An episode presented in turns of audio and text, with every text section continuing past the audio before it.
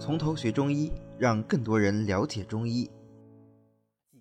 啊，大剂呢是典型的一个凉血止血药啊，它是菊科多年生宿根草本植物大戟的根和全草啊，根也可以，全草可以，但是它这个采摘的时间不一样啊。夏秋花期啊，就是开花的时候，这个时候呢，呃，采它的全草，全草就是包括它地上部分，也包括它的地下部分，但是。秋末冬初的时候，那就只挖取根部了啊。那么采下来之后晒干切段生用或者炒用就可以了。大戟这个植物啊，其实是嗯，大江南北到处到处都有啊，尤其是到这个北方去啊，一些河沟的两侧都长得有啊。在杭州也可以看到大戟，也蛮多的。你只要进山，你稍微留心一下啊，长得挺高的，最高的时候可以长到啊接近一米啊。一般来说，它长个。呃，两三尺，这肯定是没问题的，所以叫大蓟嘛，它个长得比较大啊。然后它这个叶子上面就是，嗯，长得像是有很多小叶子上面好像有很多刺啊，这种这种感觉啊。它开的那个花呢，有点像是蒲公英啊，但它不是蒲公英啊，一株上面就开一朵花啊。大蓟一般就是一朵啊，有时候有两到三朵。它的性味是甘苦而凉的，归心肝经。啊，因为苦它就能够降，凉它就能够清，啊，那它就一定有什么？一定有清泻的作用。那它清泻哪里呢？得看它入气分还是入血分，对吧？那大剂这个药它归心肝之经，心主血，肝藏血啊，所以大剂入血分，入血分它又能清，那就有很好的凉血的这个作用，再加上又能苦降啊，凉血止血，就可以用于各种血热的出血。啊，最常配的是小蓟呀，像侧柏叶呀，那么治疗尿血。那但是不仅仅是可以治疗尿血啊，就是呃什么卡血、吐血、一身的出血，它都可以用。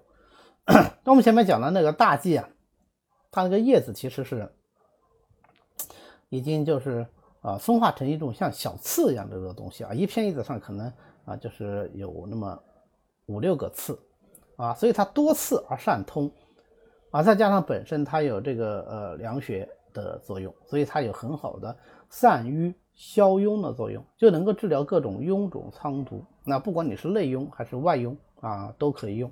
然后有人用大剂来治肺痈啊，效果也不错。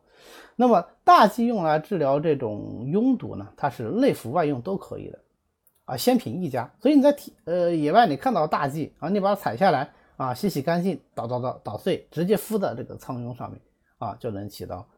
不错的效果啊，这个真不错啊！大气它的这个生命力特别顽强。我们小的时候是住的那个平房，那么我们家这个平房背后呢，就是一条小河沟啊，不是，甚至小河沟算了，就是那种灌溉渠啊，就是大概只有呃一条大概只有一米宽的这么一条小沟。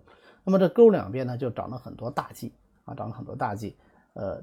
长到最旺盛的时候到什么程度呢？它穿过我们家的这个墙基啊，因为平平房它这个地基挖的不深，穿过我们家墙基，最后长到我我的这个卧室啊，我睡觉的这个房间里面，就长了两颗大蓟长出来啊，所以它生命力非常顽强，在野外非常容易发现啊，所以大家只要认识了，那么在野外，比方说看到它了，然后呃碰伤有出血了啊，你马上就拿来就就就可以用啊啊，非常的方便。啊，讲到这儿，我想起来一个啊很好玩的事情，就是我们这个大学的时候开运动会啊，运动会的时候有时候难免就有什么磕磕碰碰啊，就会有些创伤。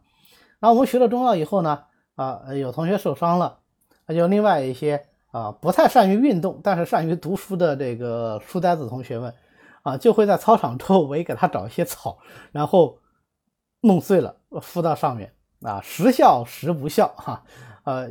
也也有这个敷了最后没弄干净 导致感染的啊，这算是我们学习过程中的一个小的插曲啊，这可能也是中医学院的或中医院校学生的一个啊独特的乐趣吧。啊，那当然，呃，现在上了临床了，我们都有什么很规范的这个止血的措施啊？在做这种事情的机会就不多了。那在这里讲到这味药，内服外用都可以的这么一味药啊，我们想起这个事儿啊，就说一下。但是我还是要奉劝大家，就是现在如果说你出血了，还是啊要遵循这个无菌的原则。那及时的用呃现代的医学方法来处理伤口，因为这套方法确实是非常成熟，确实是能在最大程度上来降低它的感染，减少它的并发症。啊，那人说，那我这个草药现在就不能用了吗？啊，当然可以用，但是我们要合理的加工运用。那比方说云南白药，你就可以用啊，对吧？云南白药止血效果也很好啊，对吧？啊，但是嗯，它是加工过的，我们呃再去用这种呃草药，就直接嘴巴嚼一下或者倒一下就敷上去啊，就非常没有必要啊，非常没有必要，因为我们现在条件完全可以满足我们达到有更好的这个。医疗的效果，对吧？但是在野外没有条件的时候，也不失为一种很好的应急之法啊。前提条件是你对这些草药足够的熟悉。好的，今天呢我们就讲到这里。